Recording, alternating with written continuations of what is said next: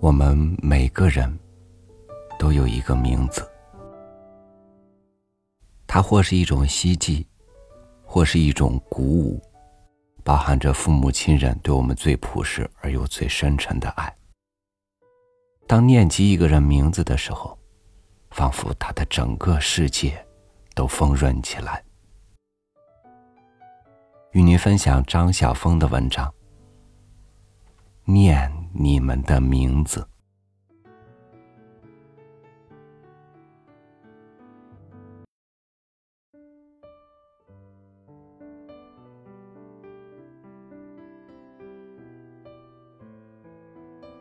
孩子们，这是八月初的一个早晨。美国南部的阳光舒适而透明，留意着一种让久经忧患的人鼻酸的。古老而宁静的幸福。助教把期待已久的发榜名单寄来给我，一百二十个动人的名字。我逐一的念着，忍不住负手在你们的名字上，为你们祈祷。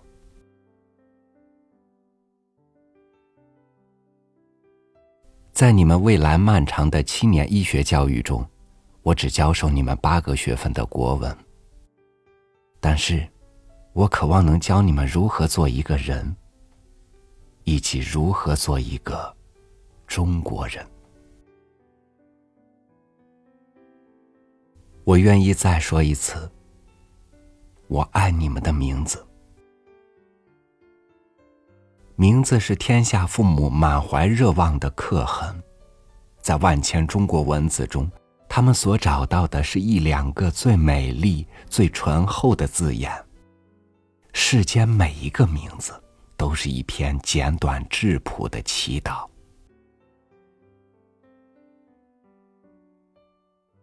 林奕文、唐高俊、周建胜、陈振环，你们的父母多么期望你们是一个出类拔萃的孩子。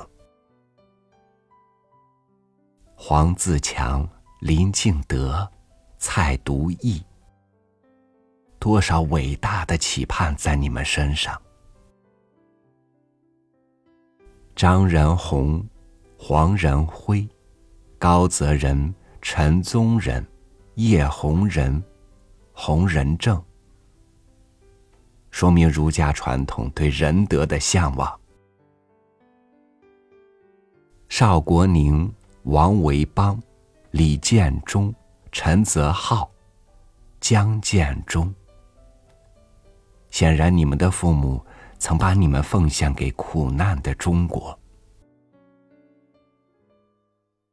陈宜仓、蔡宗哲、王世尧、吴景农、陆凯，含蕴着一个古老圆融的思想。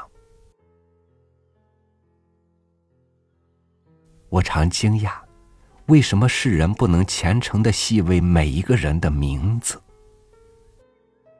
为什么我们不懂得恭敬的省察自己的名字？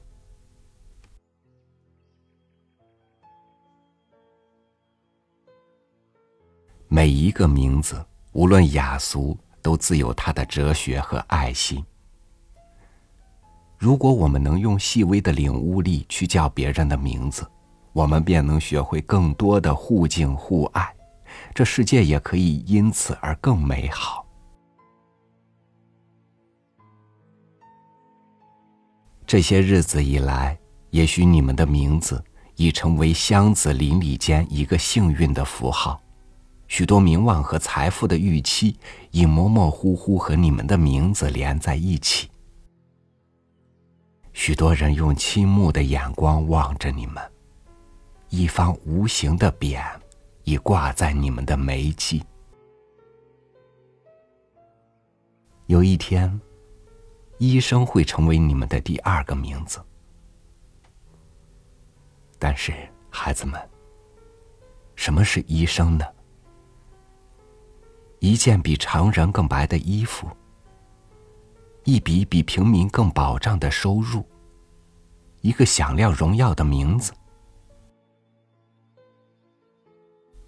孩子们，在你们不必讳言的快乐里，抬眼望望你们未来的路吧。什么是医生呢，孩子们？当一个生命在温湿柔韧的子宫中悄然成型时，你是第一个宣布这件神圣事实的人。当那蛮横的小东西在尝试转动时，你是第一个窥得它在另一个世界的心跳的人。当他陡然冲入这世界，是你的双掌接住那华丽的出体。是你用许多防疫针把成为正常的权利给了婴孩。是你辛苦的拉动一个出生儿的船纤，让他开始自己的出航。当小孩半夜发烧时，你是那些母亲理直气壮打电话的对象。一个外科医生常像周公旦一样，是一个简单的午餐中三次放下食物走进急救室的人。有时候，也许你只需为病人擦一点红药水，开几颗阿司匹林。但也有时候，你必须为病人切开肌肤、拉开肋骨、拨开肺叶，将手术刀深入一颗深藏在胸腔中的鲜红心脏。你甚至有的时候必须忍受着血癌吞噬一个稚嫩无辜的孩童而束手无策的裂心之痛。一个出名的学者来见你的时候。可能只是一个脾气暴烈的牙痛病人。一个成功的企业家来见你的时候，可能只是一个气结的哮喘病人。一个伟大的政治家来见你的时候，也许什么都不是，他只剩下一口气，拖着一个中风后瘫痪的身体。挂号室里美丽的女明星。或者只是一个长期失眠、精神衰弱、有自杀倾向的患者，你陪同病人经过生命中最暗淡的时刻，你倾听垂死者最后的一声呼吸，探查他的最后一次心跳，你开列出生证明书，你在死亡证明书上签字。你的脸写在婴儿初闪的瞳仁中，也写在垂死者最后的凝望里。你陪同人类走过生老病死，你扮演的是一个怎样的角色呀？一个真正的医生，怎能不是一个圣者？事实上，作为一个医者的过程。正是一个苦行僧的过程。你需要学多少东西才能免于自己的无知？你要保持怎样的荣誉心才能免于自己的无形？你要几度犹豫才能狠下心拿起解剖刀切开第一具尸体？你要怎样自省才能在千万个病人之后免于职业性的冷静和无情？在成为一个医治者之前，第一个需要被医治的，应该是我们自己。在一切的给予之前，让我们先成为一个拥有的人。孩子们，我愿意把那则古老的神农氏尝百草的神话再说一遍。华南子上说。古者民树草饮水，采草木之食，食裸之肉，食多疾病毒伤之害。于是神农乃使教民播种五谷，向土地，以造施肥高下，尝百草之滋味，水泉之甘苦，令民之所辟就。当此之时，一日而遇七十毒。神话是无稽的，但令人动容的是一个行医者的投入精神，以及那种人饥己饥、人逆己逆、人病己病的同情。身为一个现代的医生，当然不必一天中毒七十余次，但贴近别人的痛苦，体谅别人的忧伤，以一个单纯的人的身份，恻然的探看另一个身离疾病的人，乃是可贵的。记得那个悬壶济世的故事吗？市中有老翁卖药，悬一壶于寺头。即事罢，则跳入湖中，世人莫之见。那老人的药，事实上应该解释成他自己。孩子们，这世界上不缺乏专家，不缺乏权威，缺乏的是一个人，一个肯把自己给出去的人。当你们帮助别人时，请记得医药是有时而无穷的，唯有不竭的爱能照亮一个受苦的灵魂。古老的医术中不可缺的是探脉，我相信那样简单的动作里蕴藏着一些神秘的象征意义。你们能否想象一个医生敏感的指尖去探出另一个脉搏的神圣画面？因此，孩子们，让我们触然自替，让我们清醒的推开别人加给我们的金冠，而选择长城的劳瘁。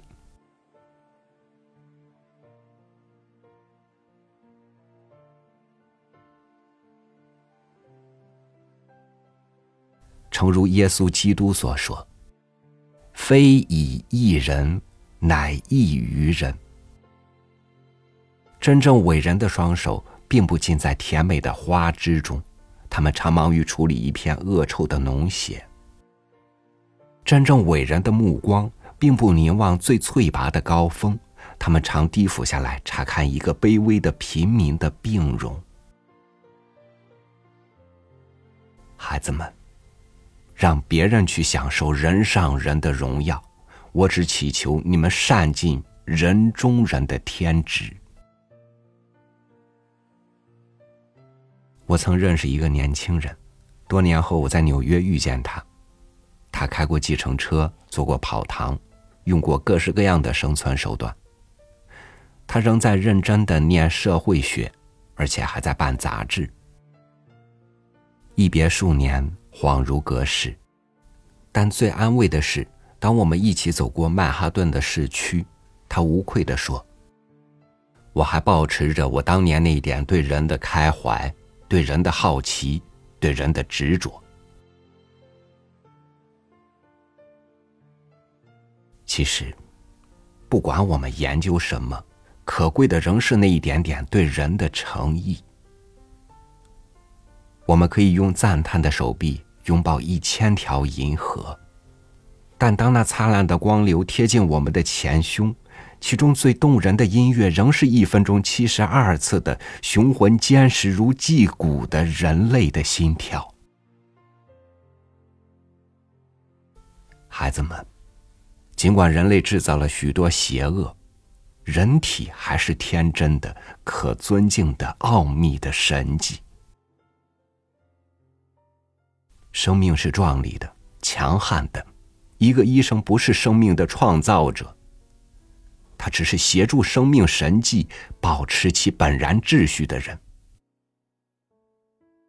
孩子们，请记住，你们每一天所遇见的不仅是人的病，也是病的人，是人的眼泪，人的微笑，人的故事。孩子们。这是怎样的权利？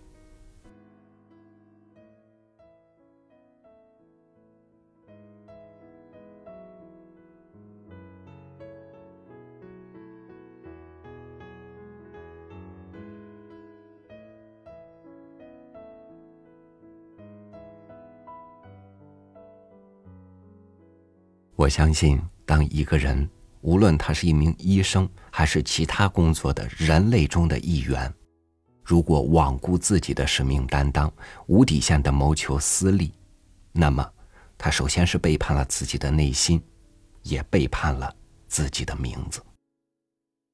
一个忘记了自己的名字，抛弃了对内心真诚的人，你指望他对生命能有什么样的领悟呢？感谢您收听我的分享，我是朝宇，祝您晚安，明天见。